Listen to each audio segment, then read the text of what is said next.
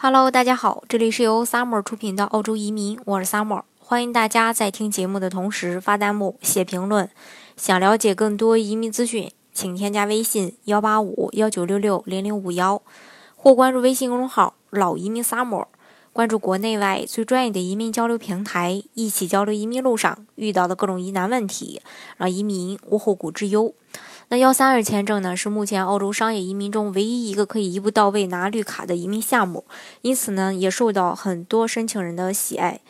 嗯，它呢比较适合大型企业家的大型的这种成功企业家。申请要求的话，呃，主申请人的年龄在五十五岁以下，家庭净资产要达到一百五十万澳币。申请人呢是企业股东。如果是非上市公司的话，持股百分之三十以上，如那个商业净资产呢不少不少于四十万澳币。那申请人在申请前的两个财政年中，企业营业额都要在三百万澳币以上，也就是一千五百万人民币左右。另外，申请人及其随行家人在获得永居签证抵达澳大利亚后的十二个月内要开展做生意，投资金额呢不少于一百万澳币。当然，这个各个州。呃，会根据自己的一个需求，呃，不一样。这个具体的要看大家去申请哪个州。另外，澳洲政府要求申请人在获得绿卡抵达澳洲的十二个月内呢，要开展这个生意，并且规定的就是刚才我提到的这个不少于一百万澳币。因此，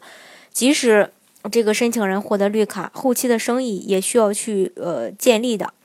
那如果说没有顺利的去完成这个生意投资，移民局呢？是有权利取消你的绿卡的，因此说幺三二签证的重点是对后续的投资和生意的建立。那在签证获批后，移民局会对投资者进行为期两年的生意监管。有些投资人前期准备工作不够充分，那在登陆澳洲后，发现之前的商业计划也并不适合，再重新开始投资找项目，导致在规定时间内无法完成移民局规定的投资要求，就会面临绿卡被取消的风险。那么如何呃顺利的度过这个监管期呢？那移民局会要求幺三二签证持有人，呃完成二四个月的调查，并提供有关在澳洲商业活动的证明材料。移民局呢也会通过询问州担保关于某幺三二签证持有者生意的反馈，那通过这样的方式来实施对这个类型签证持有人的监管。取消监管期条款需要满足。呃，这个符合州政府的担保要求，在澳洲合法企业中拥有足够的所有权，以高级管理者的身份参与企业的日常管理，在未来有意愿持续经营生意。因此，对于办理幺三二签证的申请人来说，获批绿卡并不是全过程的终点，还需要呃登陆到澳洲以后开展后续的生意。那在监管期内，呃，要集权材料满足州政府担保及联邦政府的要求才是重中之重。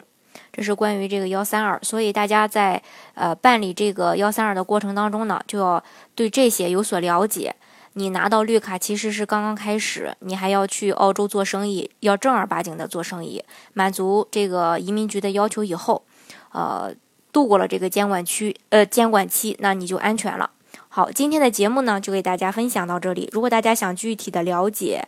啊，澳洲的移民政策的话，欢迎大家添加我的微信幺八五幺九六六零零五幺，或关注微信公众号“老移民 summer”，关注国内外最专业的移民交流平台，一起交流移民路上遇到的各种疑难问题，让移民无后顾之忧。